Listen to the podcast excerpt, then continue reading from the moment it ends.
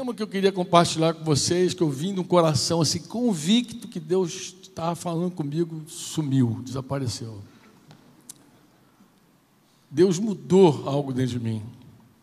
Hoje cedo eu estava com os irmãos lá na Zona Norte, falei, falei, irmão, toda vez que eu vou falar, agonia de alma muito grande. Por que agonia? É que tem gente que pensa assim, cara, o cara prega, o cara prega, o cara prega, é fácil pregar. Não é, amado. Quando você sabe que, que você tem um compromisso de falar aquilo que está no coração de Deus, que tem pessoas que se juntam, se reúnem num espaço para ouvir a voz de Deus, você tem que falar com a maior segurança possível, de que essa é a palavra de Deus para essa noite, para esse lugar, para essa gente. Então dá um temor, dá uma agonia muito grande. Eu falo isso com os irmãos hoje cedo. Cara, dá uma agonia até você ter certeza e convicção, porque muitas coisas sobem do coração, a mente, você fica, é isso, Senhor, o que, que é e tal. Então eu vim assim muito convicto, entendeu, irmãos? Que, que ah, esse assunto é o assunto. É? Fiz até uma prévia lá com Samuel, lá no café, lá, ó, isso aqui, tá, pá, pá. Mas cheguei aqui, o Espírito Santo veio.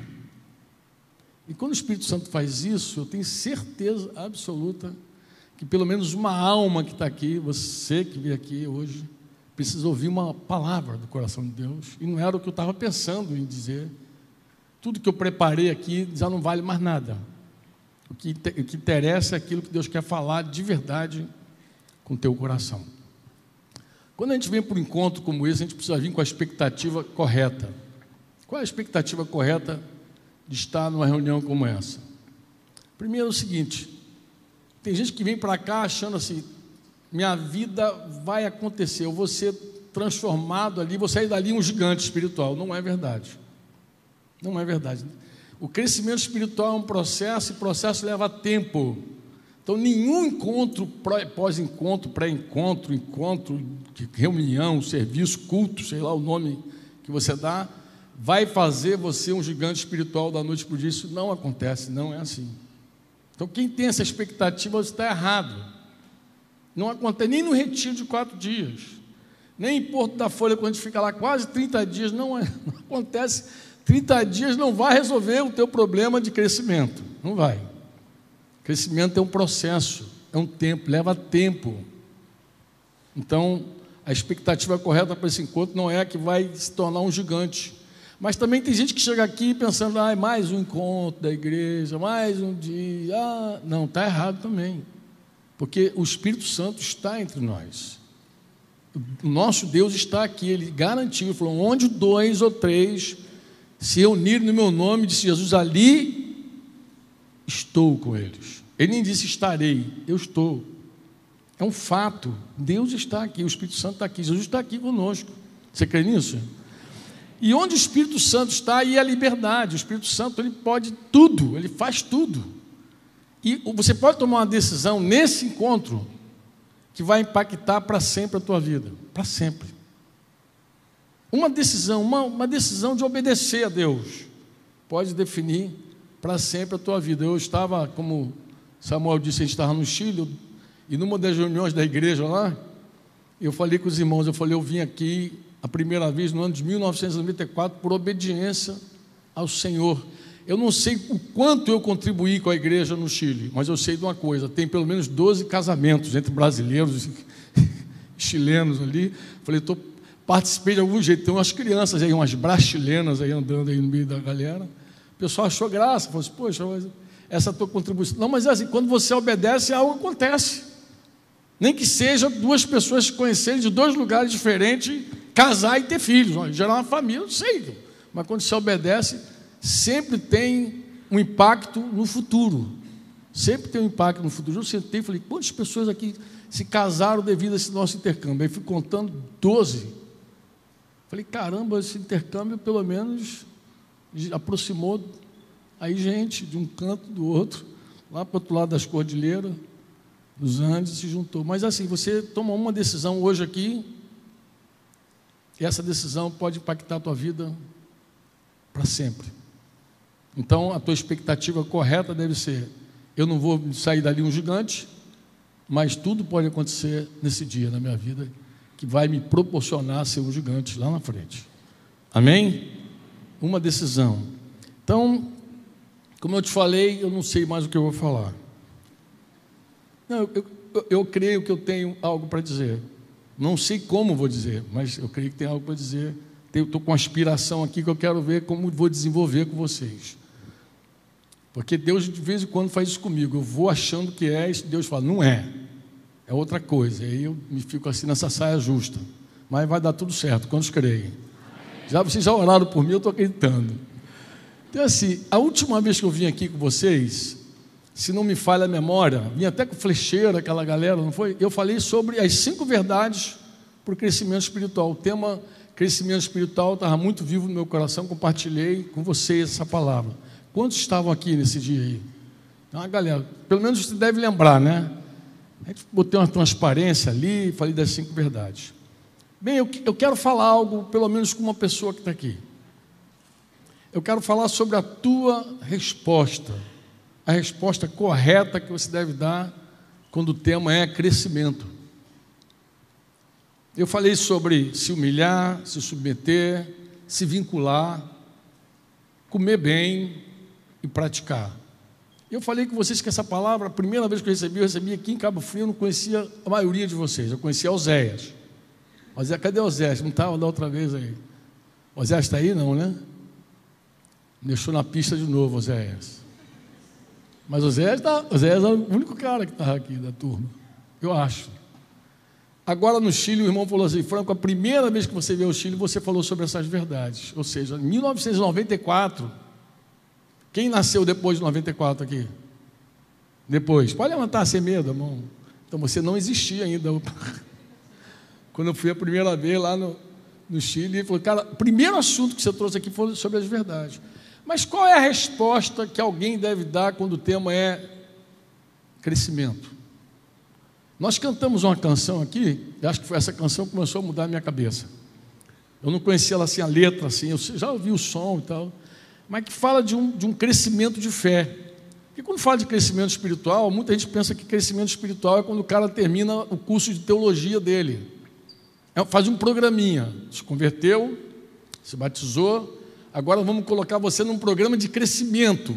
Você faz o módulo 1, módulo 2, módulo 3, antigamente a classe dos catecúmenos, depois ir para outra classe, outra classe, outra classe, terminou aquele cursinho, aquele conteúdo você já tem, depois se você quiser mais, estuda um pouco mais de teologia, vai para o seminário, saiu de lá, pum, gigante espiritual.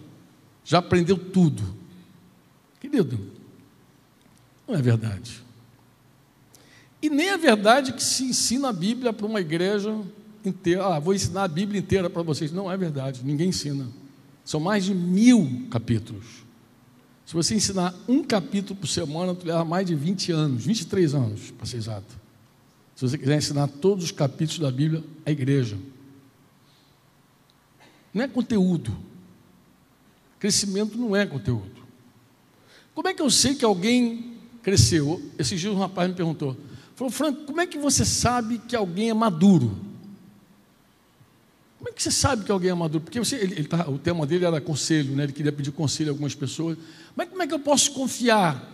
Como é que eu sei que alguém tem maturidade? Porque alguém, nós vivemos num tempo hoje, irmãos, que tem gente muito inteligente, muito informada e tal, e muito antenada, é a geração do zap zap, do, da internet, da banda larga, tudo muito veloz, e tem gente que é capaz de ouvir e repetir imediatamente, e até melhor do que o que você falou. Alguém é capaz de ouvir um ensino, ah, ah, e quando repetir, ele repetir melhor. Porque tem gente que tem essa habilidade, é muito inteligente. Minha esposa cuida de uma moça, eu digo, ela, eu digo, ela é muito inteligente, essa garota é muito inteligente, ela rapidamente capta e rapidamente reproduz, mas não é madura. O fato dela falar muito bem não significa que ela é madura. Inclusive, a vida dela mostra que ela não é madura. Por quê? Porque o sábio dos nossos dias é quem discursa bem, quem fala bem, quem fala bonito. Vai na internet, tu vai ver. Os seguidores do fulano, do Beltrano, gente que discursa. Mas os sábios dos dias de Salomão, por exemplo, quando escreveu o provérbio, não era gente de discurso bonito. Era gente de vida bonita. Você lembra lá de Provérbios, quando fala da mulher sábia? Em que momento de Provérbios, quando apresenta a mulher sábia, fala de que ela estava dando um discurso bonito para alguém? Olha como é que ela é sábia. Olha como é que ela fala bonito. É assim? Você lê a mulher sábia, alguém disse que essa mulher nem existe, é né? mulher maravilha, Franco. Ah, as irmãs que reclamam da mulher sábia de provérbios. Eu digo, tá lá, é possível. Mas é assim, ela não tem discurso, ela tem ação. Ela vive sabiamente. Provérbios é assim: de um lado você tem um sábio dizendo, Fulano é sábio. Como é que ele é sábio? Ele foge do adultério, ele tem uma vida assim. O preguiçoso é um tolo, é um estúpido. Mas é o preguiçoso, tem a vida. Deu para entender? Quem é sábio na Bíblia? Sábio é quem vive de forma sábia. E o tolo é quem vive de forma tola. Então, nos dias atuais, não é assim. Nos dias atuais, quem é sábio? Ah, fulano fala legal, bonito, maneiro, coisa e tal, é sábio. Então, você pode se confundir com uma pessoa que fala bonito e bem e dizer, poxa, fulano, né? É uma benção. Não é não, filho. Olha para a vida.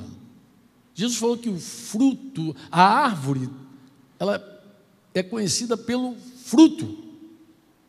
Então, por melhor que seja o discurso, quem vai mandar é a vida.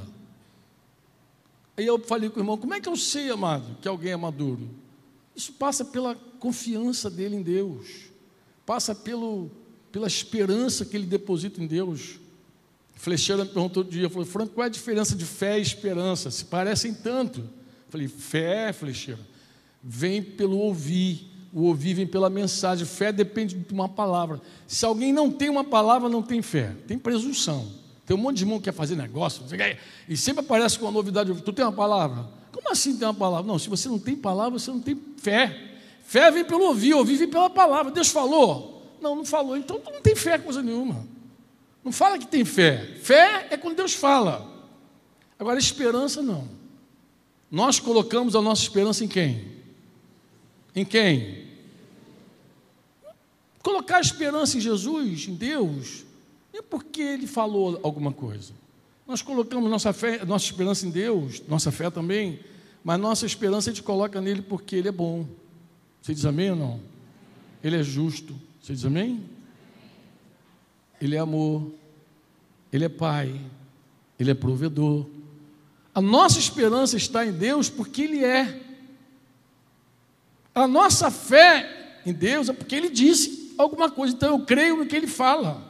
Agora sim, Quanto mais você conhece a Deus, mais você conhece, coloca a tua esperança nele, tua confiança nele. Mas, e quem é o maduro espiritual? O maduro é aquela pessoa que tu vê que tem uma esperança viva em Deus, uma confiança verdadeira em Deus.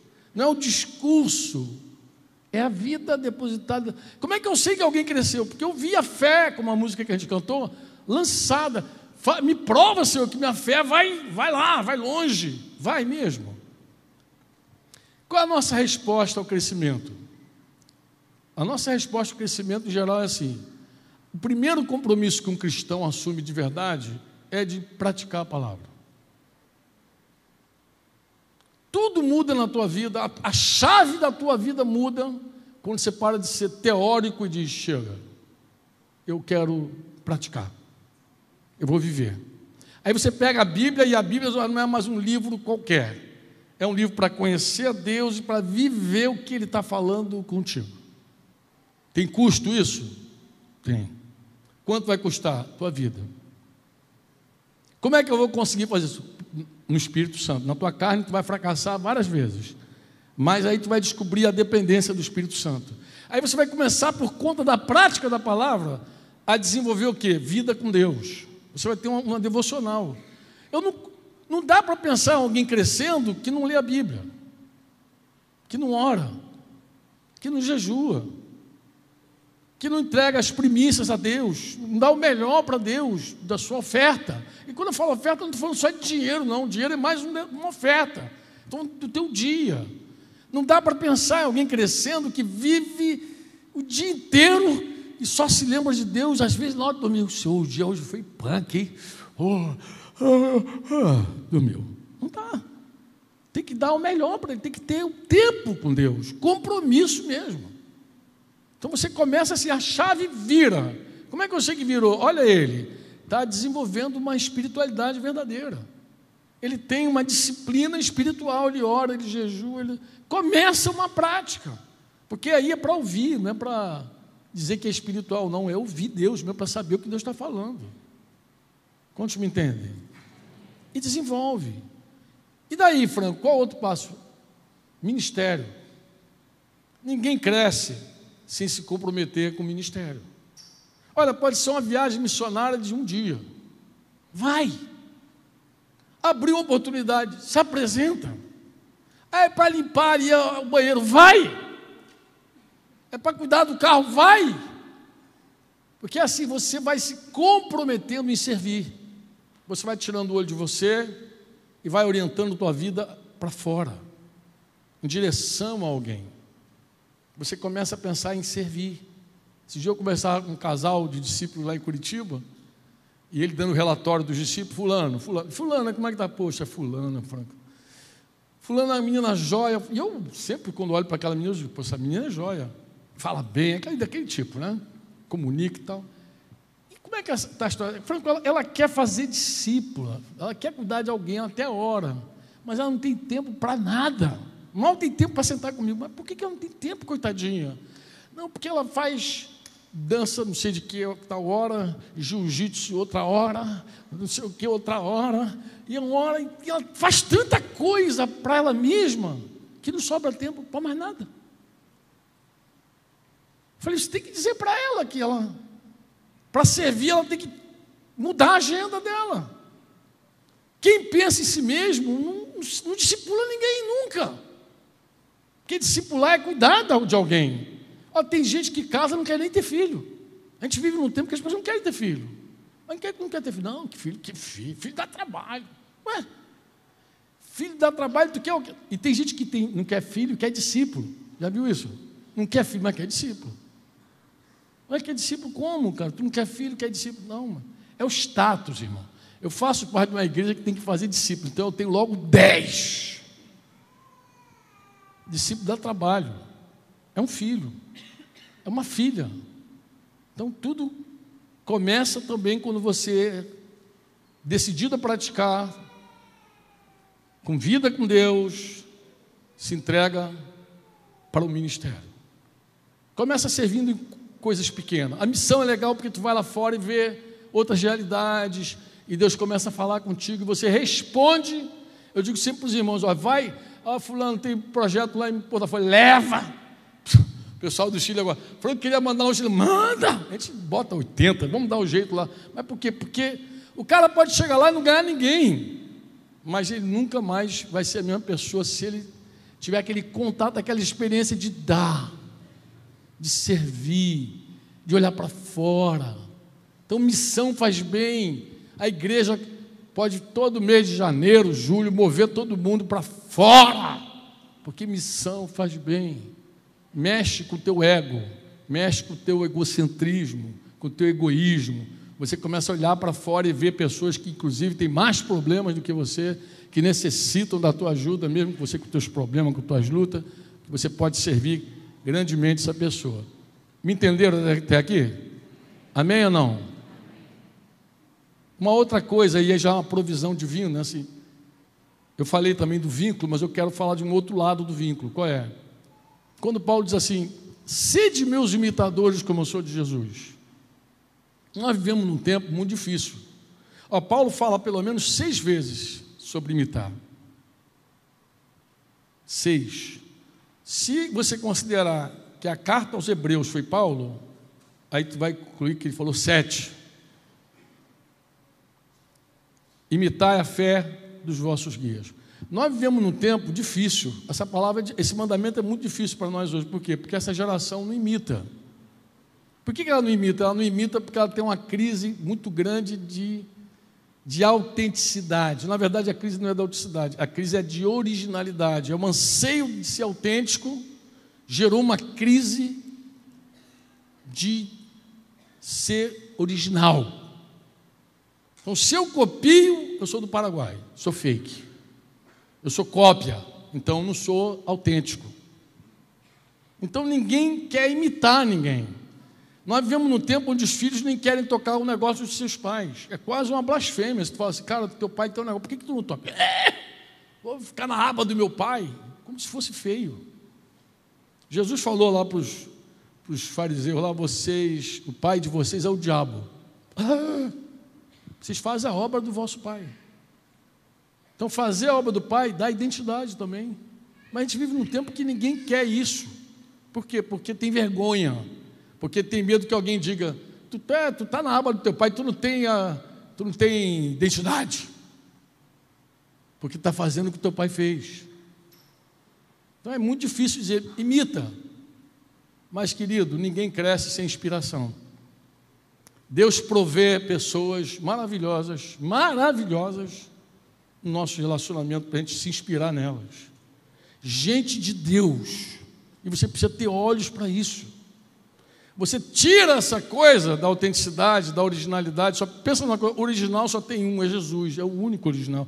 O resto tudo é cópia. Deu para entender ou não? Tudo é cópia. Mas Deus ama essas cópias, Deus chama essas cópias de filho. Então fica tranquilo, resolve esse assunto na tua cabeça de uma vez por toda. E não tenha medo de se inspirar nas pessoas que fazem bem, que, que são maduras, que são modelo referência para você, porque todo mundo influencia, para bem ou para mal, influencia. Todo mundo influencia, você influencia. Você está me ouvindo? Alguém olha para você e se inspira em você. Nem pica lá em mim, não. Sim, todas as pessoas influenciam alguém, para bem ou para mal, mas influencia. Então você pode escolher pessoas, você tem que ter olhos para ver. Você ora e fala, Senhor, eu quero ver as pessoas, a minha lista dos heróis da fé. Me dá a minha lista dos heróis da fé, porque eu quero ter a minha lista, eu quero me inspirar nessas pessoas. Jesus falou assim: olha, ai de ti, Betsaida, ai de ti, Corazinho. Ele falou: ai de vocês, sabe por quê? No dia do juízo, a rainha do sul, ela vai se levantar, a rainha de Sabá vai se levantar e vai julgar essa geração inteira. Sabe por quê? Porque quando ela soube que tinha um cara chamado Salomão, lá não sei aonde, não sei quantos quilômetros de, de camelo, ela foi lá falar com Salomão. E está alguém aqui que é maior que Salomão. O, o criador de Salomão falando com aquela geração. E os caras cegos. No dia do juízo, disse Jesus, Nínive vai se levantar e vai condenar vocês todos. Sabe por que, que vai se condenar? Porque Jonas, o profeta, passou três dias lá falando com eles. E se arrependeram todos, do maior até o menor. E tem alguém aqui que é maior que Jonas. E eles seguem. Nós somos assim. Às vezes Deus coloca, e é uma provisão de Deus, tá amado? Relacionamento é uma provisão divina. Vocês têm que ter olhos para ver como Deus cuida de nós. Deus coloca pessoas que, que são verdadeiras inspirações para nós de vida, de verdade. Tem depósito, tem coisa de Deus, maravilha de Deus. Com um pouco de humildade a gente enxerga isso. E isso é um elemento maravilhoso para o crescimento. Você se inspira, você se anima, você imita, sem medo de ser cópia, sem medo de dizer, não sou autêntico. Imita, imita a fé, imita a prática, imita, imita. Assim como a gente imita maus exemplos, a gente imita gente também de, de fé. Que tem postura com Deus, posição com Deus. Inspira. Quantos me dizem amém? Você diz amém? De verdade? Está crendo o que eu estou falando? E vou para o ponto final, que eu acho que é o ponto da minha mensagem. É a introdução para o que eu quero dizer. Deus coopera muito com o nosso crescimento também, movendo o que a gente cantou aqui sobre batiza com fogo. As circunstâncias da vida. Então, assim, irmãos, olha, vida boa demais, ou vida ruim demais, te prova. Se você tiver muita abundância, se você está me ouvindo agora e você é uma pessoa abundante de tudo, ah, está tudo maravilhoso, eu digo, você está sendo provado. Isso pode roubar a tua fé para sempre. Mas se você está passando por um problema muito grave, um sofrimento muito grande, isso também é uma prova para a tua fé. Você pode sucumbir nesse momento. Você pode se perder, porque o sofrimento é um catalisador da tua fé. Deus, como a gente cantou aqui, Deus prova para puxar a gente para cima. Mas a gente pode, em algum momento, também, na angústia, na tristeza, se afastar para sempre de Deus. Para sempre. Eu conheço a história de dois homens que foram amigos. Você conhece a história, vocês conhecem esses homens, um está vivo, o outro está morto. Um, que, um, quando criança, queria ser missionário. Queria ser missionário, cara. Adolescentezinho, missões, uma irmã dele ficou doente. Leucemia. Família toda orando, buscando a Deus, tal, americanos lá nos Estados Unidos. Não faltou recurso humano. Mas a criança, a irmãzinha dele, morreu. E ele declarou o seguinte: Olha, se existe um Deus no céu, eu não confio nele. Não quero saber dele nunca mais. E aí se afastou, se tornou um homem muito rico, muito famoso, distribuindo mídia para tudo que é lado. Acho que a maioria aqui conhece ele, Bill Gates, mas longe de Deus. Um outro cara que assistia na escola dominical luterana, a igreja luterana, ele um dia viu na, na capa da revista Life uma foto de umas crianças lá da África morrendo, e aquilo mexeu muito com ele, ele chegou na escola dominical com a revista embaixo do braço, perguntou ao pastor, falou, pastor, se eu mover o meu dedo aqui, Deus sabe, antes de eu mover meu dedo, meu dedo vai mover, e o pastor falou: Sabe? Eu até acho que o pastor deu uma resposta muito simples. O pastor falou assim: Deus sabe de tudo. Ele abriu a revista, mostrou a capa para o pastor e falou assim: Deus sabe de tudo e não faz nada. Fechou a revista, saiu da escola dominical e nunca mais botou o pé lá na escola dominical. Steve Jobs. Também conhece ele. O sofrimento impacto pode fazer você se afastar de Deus para sempre. Por isso que eu digo que a tua fé é provada na hora do fogo. Quando você canta aí, batiza com fogo, você tem que pensar e ter certeza do que você está pedindo, porque tem gente que tem medo até da tormenta. Eu ganhei dois quadros aqui da igreja em Cabo Frio. Todos dois, assim, totalmente um, oposto, um contraponto, um diferente do outro. O primeiro é uma alegria só, o cara está com a faca na mão, um peixe cortando. Ah, Daqueles eventos de arte que fazia aqui, lembra? Eu ganhei dois. Vocês me deram lá de presente. Um é esse cara, esse pescador lá, feliz da vida. E o outro é um navio. Eu até acho que o nome do barco é, é o nome do quadro é A Tormenta. Eu lembro que uma vez estava na sala de casa, uma irmã chegou e falou: ah, Meu Deus, uma tormenta! E aquilo mexeu com Denise, cara. Nós mudamos para Curitiba e eu procurei o quadro da tormenta. Eu falei, cadê o quadro da tormenta? Ele, não, vou botar. Estou vendo um lugar para tormenta. Eu falei, pô, cadê o quadro da tormenta? E ela falou assim, então, se lembra que aquela irmã veio e falou, fiquei pensativa. Eu falei, filha, a gente não precisa ter medo da tormenta. O nosso Deus preside aos dilúvios. Quantas tormentas nós já passamos, filho? A gente tem que olhar para a tormenta e falar: Deus está no controle. Se eu ficar com medo da tormenta, eu vou dizer que a tormenta é maior do que o meu Deus. Deixa a tormenta ali. As pessoas têm que olhar e ver que existe tormenta. Inclusive existem problemas. Cristão tem problema. Crente, cristão, discípulo tem problema. Você acredita nisso? Tem problema ou não? Tem gente que acha que para para mostrar que é mais espiritual, para mostrar que, sei lá, cresceu mais. Mostra uma vida sem problema. Gente, problema faz parte da vida. Eu vou até arriscar e dizer o seguinte: tem gente que se identifica mais contigo por causa do problema que você está vivendo. Eu era novo convertido. Eu entendi que Jesus mandou eu fazer discípulo, então eu saí do púlpito e abri minha casa. E um dos primeiros caras que caíram lá em casa foi Fonseca. Preguei para o Fonsa, Fonsa começou a ir lá para casa, a gente servia no mesmo lugar. E Fonseca dentro da minha casa, o que ele assistia dentro de casa? Tudo. Tudo que um casal vive, ele assistia, principalmente as brigas. E as brigas naquela época eram intensas, entendeu? E ele assistia aquele negócio todo. E eu, segura aí a onda que eu já volto.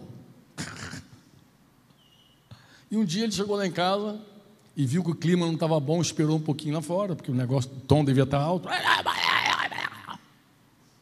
Quando ele entrou finalmente, e aí, Fonso? Ele falou, cara, eu vim com uma decisão tomada, mas mudei de ideia. Falei, que, que, qual foi a tua decisão? O que, que, você, que, que houve? Ele, então, Franco, hoje eu cheguei aqui para te dizer assim: olha, eu desisti de seguir Jesus.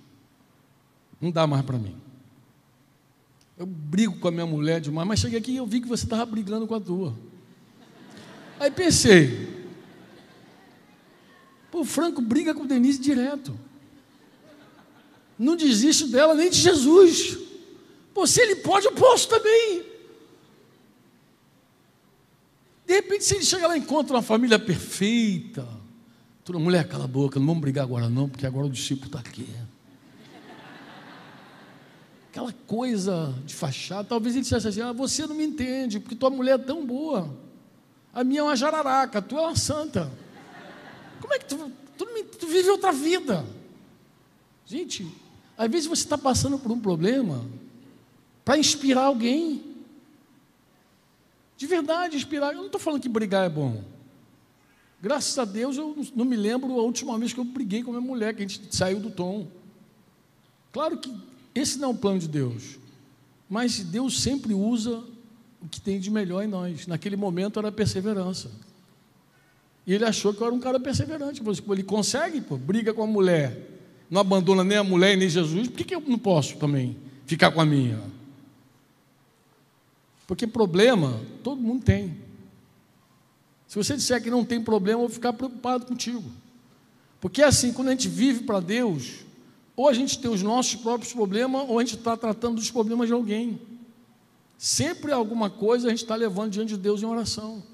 Sempre tem alguma carga, um cuidado. Sempre tem. Quantos me entendem? Você diz amém ou não? E passar na tormenta, às vezes é o melhor momento da nossa vida onde as pessoas vão aprender como é que se passa pela tormenta. Fulano foi disciplinado. Talvez seja o melhor, teu melhor ensino agora. Qual é? Ensina a ser humilde. Ensina a ser disciplinado. Ensina. Como é que se vive uma disciplina? Você não, não, não perde nenhuma oportunidade de ensinar. A tormenta amadurece a nossa fé e nós precisamos de fé madura. Você crê nisso ou não? Você crê ou não? Eu vou dizer uma coisa para vocês, eu queria que vocês guardassem no fundo do coração.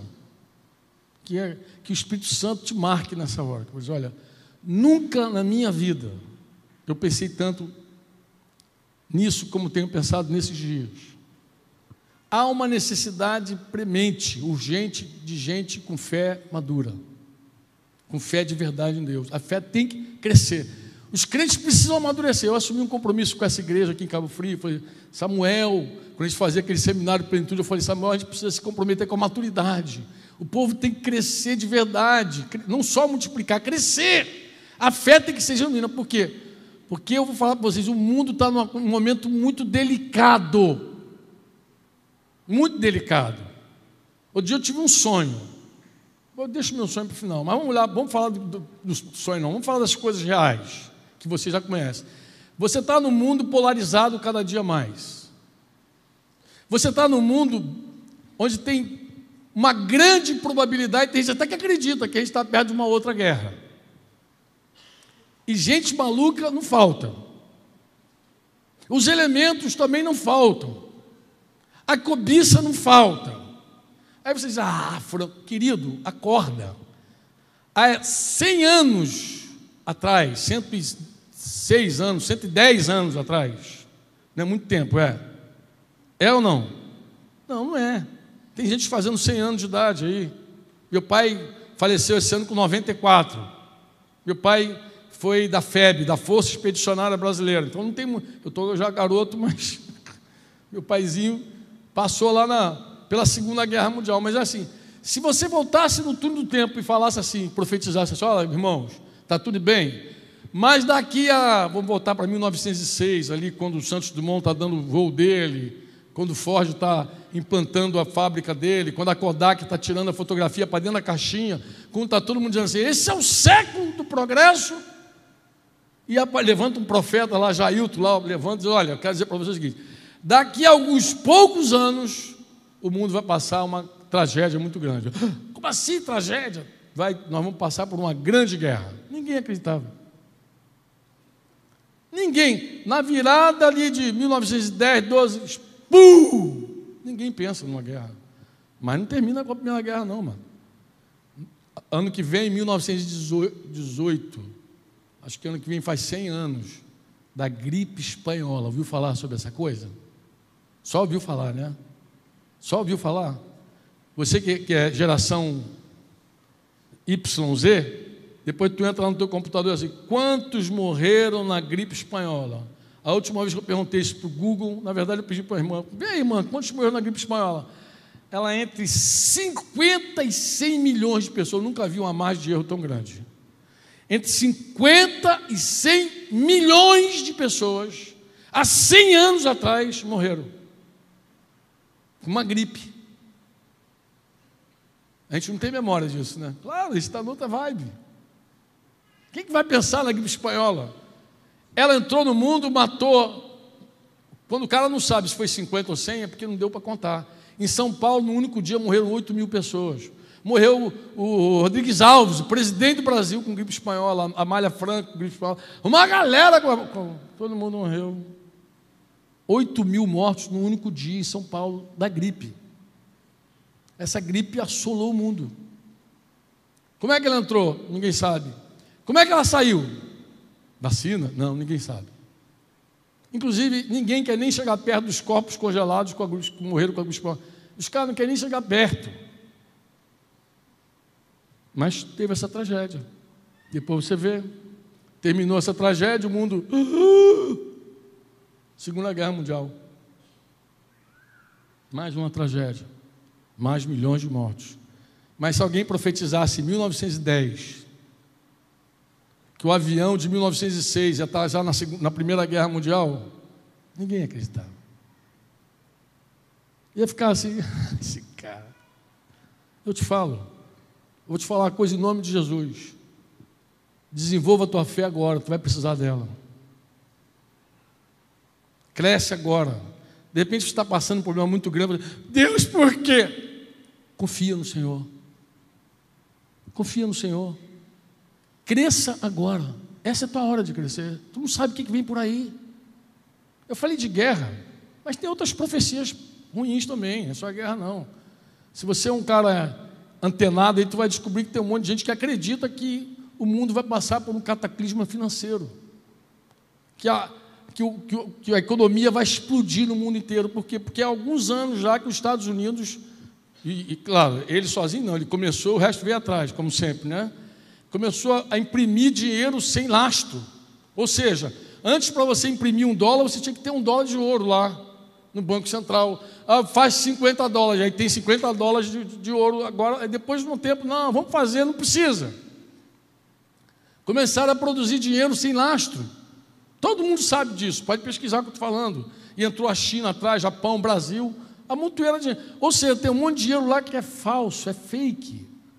E o que eu estou falando aqui, se você entrar e pesquisar, você vai ver vários economistas dizendo a mesma coisa. E tem caras dizendo, ó, nos próximos dois anos pode tudo. Vai ser igual aquele efeito bolha. Já pensou, meu amigo, uma, uma tragédia nesse nível? Aconteceu na Argentina alguns anos atrás algo parecido com a economia. Os caras, mesmo com dinheiro, não podiam comprar nada. E Mitian, eu lembro que a gente ajudou a igreja lá em Buenos Aires. Eu estava dizendo, Mitian, como é que resolvia o assunto? Ele falou, ah, Franco, o cara levava um sapato para um lugar grande igual esse, para trocar por comida. Roupa para trocar por comida. Ia trocando. Em Buenos Aires, alguns, eu, alguns anos atrás. Vocês lembram lá do Curralito, lembra? Alguns anos. Quer melhor? Quando o Mitian vier aqui, faz uma entrevista com ele. Mitian, como foi o tempo do Curralito? Ele vai dizer. Agora, tu imagina isso num nível mundial. Isso está profetizado também, né, por irmão, foram os, os economistas profetizam. Como é que uma igreja sem fé passa por um negócio desse. Quer que eu te fale? 2010. Teve aquele tsunami lá no Chile, lá, lembra? De Chato, Tacauano. Peguei uma equipe, fui lá com os irmãos, fomos lá na, em Concepção, onde estava Cristian Romo. Cheguei lá na comunidade de Concepção, fui levar oferta de, de Cabo Frio, oferta do Rio, oferta de Curitiba, levar uma grana lá para os irmãos. Cheguei lá, tinha uma disciplina pública de alguns irmãos estavam sendo disciplinados, uma reunião geral, depois do tsunami. O que os caras fizeram? Aí eles entraram no mercado para pegar as coisas no mercado. Saíram quebrando tudo lá para pegar comida, desesperado, tudo igual doido, desesperado. Os caras estavam sendo corrigidos. Imagina a cena. Eu estou lá com uma equipe de brasileiros, mais chilenos lá do Santiago, Concepção, numa assembleia geral para disciplinar irmão que invadiu o mercado no dia do tsunami. Por quê? Porque eles não acreditavam que ia ter comida para eles, e água, e nada. E quebraram tudo, roubaram televisão junto, roubaram outras coisas que não tinha nada a ver nada.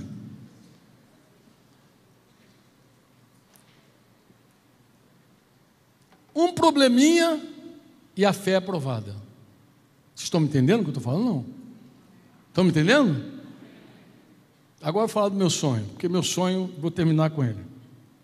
Eu tive um sonho, se assusta não, tá? Eu tive um sonho que as águas invadiam o litoral do Brasil. Especialmente no Nordeste do Brasil. Eu sei porque o Nordeste, porque eu passava assim e via a ponta do elevador Lacerda. Lá em Salvador tem um elevador Lacerda que liga a cidade de baixo da cidade alta. E eu via a ponta e as águas ali, eu via a ponta. E eu, no sonho eu conversava com Deus sobre várias coisas. Acordei, não fico muito preocupado com sonho, porque sonho, diz a Bíblia, é palha. A palavra é trigo. Então, sonho é um enigma. O que, que é isso? Não sei. Sentei ali na cama ali, comecei a falar com o Senhor. Que estranho, que sonho estranho. E eu perguntei assim a Deus, eu falei, Senhor, por que, que eu vi o elevador Lacerda? Eu moro em Curitiba, num lugar com mais de mil metros de altura. Tem alguns irmãos de Salvador, por que, que eu vi o elevador Lacerda? Irmãos, aí eu tomei um susto, aí eu fiquei gelado aqui. A voz do Senhor falou desde mim vivo assim, é para você saber as alturas das águas. Eu hum, fui lá pesquisar quantos metros tem o elevador Lacerda. 72 metros de altura. E eu calculei assim: dois metros estava para fora da água. Então a água batia um nível de 70 metros. Falei, puxa. Mas também descansei. Falei, nada nesse mundo pode trazer uma água de 70 metros no Brasil. Isso é impossível, não pode. E eu conversava com o irmão, o irmão falou assim, não, Franco, pode sim. Falei, ah, mas é o que? Filme de Hollywood, ficção, o que, que é? Não, tem um. Existe uma, um, um, vulcão chamado Las Cumbres Viejas, que está lá nas Canárias lá. Esse vulcão está rachado. A última vez que ele entrou em erupção, ele rachou. Eu já fui pesquisar e ver, é verdade. É quase a ilha toda. E se ele entrar em erupção de novo e cair, se os montes caírem nas águas, o que, que acontece? Vou falar o que, que a comunidade científica diz. Um tsunami com ondas de 100 metros, numa velocidade de 900 km por hora, destruiria toda a costa dos Estados Unidos, leste e também o norte e nordeste do Brasil. Aí eu me lembrei da, da profecia de Samuel Doctório, 1998. Falei, Jesus, tem misericórdia. O que a gente precisa para enfrentar uma situação dessa? Eu vou ler contigo. Falei muito, mas deixei um texto aqui separado para você. Salmo 46. Vamos ler todo. Deus é o nosso refúgio Encontrou aí Salmo 46?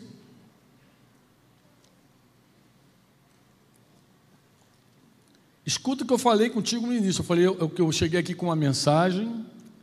Deus mudou a minha mensagem. Por que, que Deus mudou? Porque tem pelo menos uma alma que está me ouvindo aqui que precisa responder a Deus corretamente na sua prova. Eu tenho certeza do que eu estou falando. Ou você vai se afastar de Deus com o que você está vivendo. Depois, eu concluo isso. Vamos ler. Deus é o nosso refúgio e fortaleza. Socorro bem presente quando? Nas tribulações. Portanto, não temeremos, ainda que a terra se transtorne e os montes no seio dos. Ó, quando os montes se abalam nos seios dos, dos, dos mares, é o tsunami mais perigoso, segundo os cientistas. Ainda que as águas tumultuem, espumejem e na sua fúria os montes se estremeçam. Há um rio. Esse lugar agora que ele vai falar é o teu coração. É o lugar da habitação do Espírito Santo. É onde não tem que ter cambista, pombo. Eu lembro, os líderes devem ter lembrado da minha conversa lá no mês passado, lá no Rio, né? É lá no lugar do tumulto do templo, esse lugar está dizendo: há um rio cujas correntes alegram a cidade de Deus, o santuário das, das moradas do Altíssimo. Quem aqui é santuário de Deus? Diz assim: Deus está no meio dela, jamais será abalada. Deus a ajudará desde de antemão. Bramam nações, reinos se abalam, ele faz ouvir a sua voz e a terra se dissolve. O Senhor dos exércitos está com quem? Conosco. O Deus de Jacó é o que? Nosso refúgio. Vinde e contemplai as obras do Senhor, que assolações efetuou na terra. Ele põe termo à guerra, glória a Deus, até os confins do mundo, quebra o arco, despedaça a lança, queima os carros no fogo. Agora diz para você mesmo: aquieta aquieta. Sabe aquela música que diz assim? Acalma o meu coração. Essa, essa precisa ser a oração nossa, de toda manhã. E principalmente se ela, se você estiver vivendo uma grande tribulação. Essa música também fala de fúria do mar, de tribulação, e ele pede: acalma o meu coração. Eu gosto muito dessa música. Essa música é antiga, foi regravada. Anderson, Anderson Freire, é isso? O cara que gravou de novo. E essa canção fala de quietude, a calma. Ele falou: Perdoa, Senhor, se no teu silêncio eu pensei que tu não estivesse aqui. Me perdoa, porque às vezes Deus silencia na angústia, mas Deus não nos abandona, jamais. Eis que estou convosco todos os, até a consumação dos. Se o negócio está queimando, está doendo, pode ter certeza, é para cima que Deus está te chamando é para cima.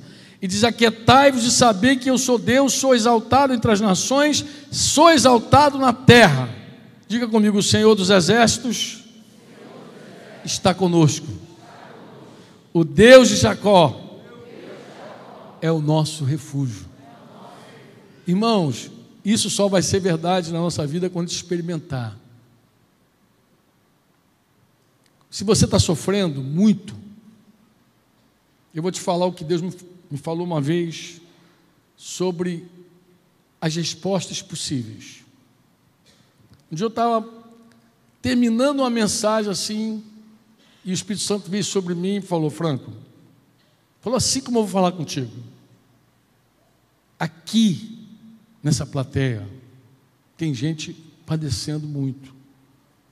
Mas daqui dessa plateia, saem pessoas nas mesmas condições daqueles que estavam com José na cadeia. Aí eu me lembrei. Haviam três homens na cadeia: José, o padeiro e o copeiro. Um saiu para a morte. Morte. Olha para cá. Morte. Para baixo. Morte. O outro saiu para ser a mesma pessoa que era. Ele saiu da mediocridade dele, ele saiu para ser o que ele era, copeiro, voltou ao cargo dele. E o outro saiu para reinar. Então diga comigo: morte, mediocridade, reinar em vida. Deus falou comigo, é assim, ó. O sofrimento produz isso. Ou você se afasta, ou você segue sendo a mesma pessoa, ou você cresce, se aproxima de Deus. Você vai reinar em vida através de Jesus. Eu posso fazer aqui um merchanzinho rápido. Eu escrevi uma mensagem há muitos anos, 2000, escrevi uma mensagem chamada Não Seja Medíocre. Na verdade, era não aceitando viver mediocremente. Eu mudei, agreguei coisas, renovei, virou um livretinho chamado Não Seja Medíocre. Acho que Samuel tem aí. Tem, Não Seja Medíocre? Porque medíocre também não é o que Deus quer para você. Deus não quer que esse fogo todo pegue na tua vida e você siga sendo a mesma pessoa. Nem para a morte ele quer, nem para longe dele ele quer que esse fogo te leve. Não estranheis o ardente fogo que há entre vós, disse Pedro, destinado a provar. Se vem uma tribulação, eu te falo, essa tribulação no coração de Deus só tem um propósito: te levar para mais perto dele. Dele. Então eu mudei a minha mensagem hoje por tua causa. Alguém que está me ouvindo, está dizendo, cara, esse cara mudou a mensagem e Deus falou a minha vida. É exatamente como eu estou. Estou aqui pensando o que, que eu vou fazer com toda essa tribulação na minha vida. Eu estou te falando, você pode morrer se você se afastar do Senhor. Deus não vai se mover pela tua chantagem.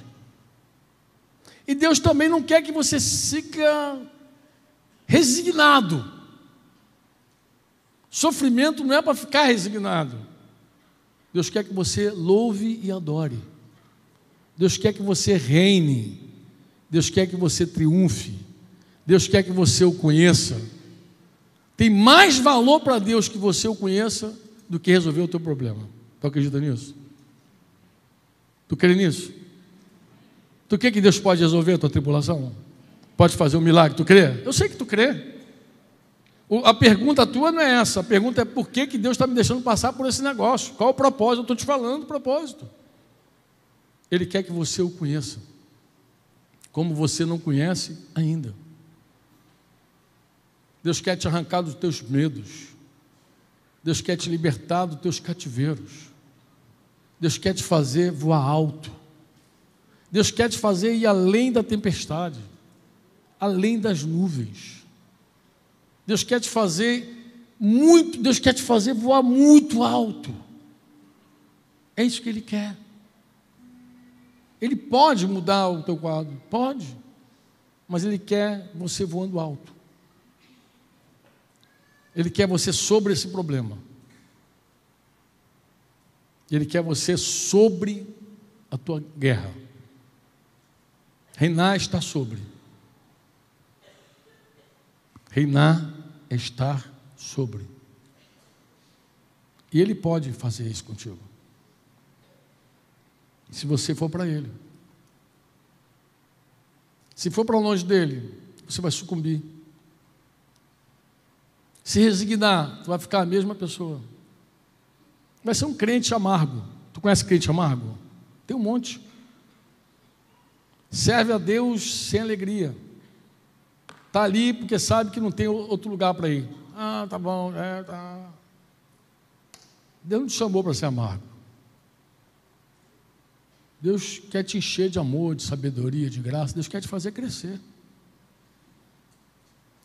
Deus quer que você triunfe. Triunfe. É Ele que nos faz, disse o apóstolo, andar em triunfo. Deus quer que você triunfe. Você crê nisso? Então responda corretamente nesse fogo.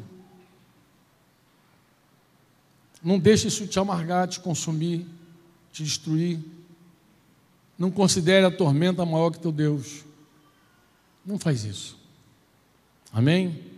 Para que essa canção que a gente cantou tenha todo o significado para a tua vida, e eu sei que para alguns aqui já tem, você precisa passar nessa prova. Você precisa conhecer o Senhor. Nós vivemos num tempo, querido. Ouça o que eu vou falar contigo. A gente vive num tempo onde as pessoas não estudam para saber, estudam para passar de ano. Eu tenho um amigo que é médico, ele está horrorizado. Ele fala, Franco, não sei mais o que faço. Os médicos não querem passar com a média não quer passar com 10, quer passar com a média. Quer saber 60% da profissão, 70%. O pessoal vai para a autoescola. Quer passar. Muita gente sai da autoescola sem saber dirigir. Não sabe dirigir, mas passou. Fez uma boa prova. Quando não paga, faz uma boa prova, passa. A gente vive nesse mundo, mas o reino é diferente. O reino você passa conhecendo. Você tem que conhecer para passar. E conhecer o que, Franco? O Senhor. A vida eterna é essa. Que te conheçam a Ti como o único Deus verdadeiro e a Jesus Cristo, teu Filho que enviaste. Disse Jesus. Essa é a vida eterna. É conhecimento. É gnosis. A minha palavra que deu origem a diagnóstico. É gnosis, é experiência, é profundidade. É isso que vai fazer a gente passar por qualquer tribulação. Vem a guerra, venha. Quebra a bolsa, quebrou. Tsunami, ah, nós não vamos deixar de adorar e de servir o nosso Deus. Mas se você não crê hoje, tu não vai crer amanhã. Não é mágico o negócio. Não tem mágica. Ou você confia em Deus ou não confia. Tu vai roubar o supermercado na primeira tribulação. Vai entrar lá para defender o teu. Estão me ouvindo, amados? Ó, derramei meu coração aqui. Eu não tenho a responsabilidade de encher o teu cálice. Você é que vai colocar o teu cálice debaixo do Espírito Santo e dizer, Senhor, eu recebo isso na minha vida. Amém? Vamos orar? Pai, eu estou aqui, tu sabes como, Pai. E eu confio plenamente, Senhor, que tu mudaste todo o meu assunto aqui. Tu dirigiste essa conversa para falar com alguém aqui, Senhor, ou com alguns, não sei. Mas, Senhor, Tu que estás entre nós e vive entre nós e reina entre nós, move no meio do teu povo, Senhor. Sopra nos corações, principalmente daqueles que precisam responder corretamente a esse momento. Pessoas que precisam se comprometer na prática, pessoas que precisam ter uma devocional verdadeira. Gente que precisa se inspirar em outras pessoas, gente que precisa ter um ministério, fazer a obra, mas sobretudo sobre aqueles, Pai, que estão sendo provados pelo fogo, pela circunstância, boa ou má, Senhor. Como Paulo disse, Senhor, ele disse que tinha experiência de todas as coisas, de abundância, de falta, de ser honrado, mas também de ser humilhado. Que ele podia todas as coisas em Ti, Jesus porque em ti ele era fortalecido. Pai, move aqui, em nome de Jesus, e dá a resposta certa, Senhor. Convence, fala aquilo que eu não alcancei falar, Senhor. Fala dentro do coração, como um fogo. Em nome de Jesus. Em nome de Jesus. Você diz amém? Você sabe que a música, ela pode ser uma resposta nossa. Eu já falei isso aqui com vocês, né? A gente não entende muito o porquê da música numa reunião como essa, mas a música muitas vezes é a nossa resposta ao que Deus fala conosco. Vem um cara aqui e prega, mas a música pode ser a minha resposta. A gente precisa escolher as canções para ser, Neemias, a resposta do coração de Deus. Essa canção mesmo que eu, tá, que eu falei que eu não conhecia bem a letra dela. Essa aí que estão. Se o mar subir. Posso ver a letra ali? Essa, essa canção pode ser a tua resposta hoje, nessa reunião. Que você de repente veio sem nenhuma expectativa veio cansado. De repente você veio para cumprir tabela. Tua voz me chama sobre as águas, onde os meus pés podem falhar. Provavelmente inspirado lá em Pedro, né? E ali te encontro no secreto, no mistério, que eu vi você cantando no secreto? Em meio ao mar, confiarei. É uma decisão. Ao teu nome clamarei, e além das ondas olharei. Se o mar crescer, somente em ti descansarei. Pois eu sou teu e tu és meu. Tua graça cobre os meus temores, tua forte mão me guiará. Se estou cercado pelo medo, tu és fiel. Nunca vais. É aquilo que eu falei, às vezes Deus não fala nada, mas você sabe quem Ele é. Ele é fiel. Ele é justo, Ele é bom. Ao teu nome clamarei, além das ondas olharei. Se o mar crescer somente em ti, descansarei, pois eu sou teu e tu és. Pedro desviou os olhos, afundou, mas não morreu afogado. Jesus estava ali pertinho dele. Eu gosto muito dessa passagem. O pessoal foca muito que ah, ele desviou, ele desviou, mas não morreu afogado, nego. Jesus estava ali. Andar sobre as águas é uma aventura.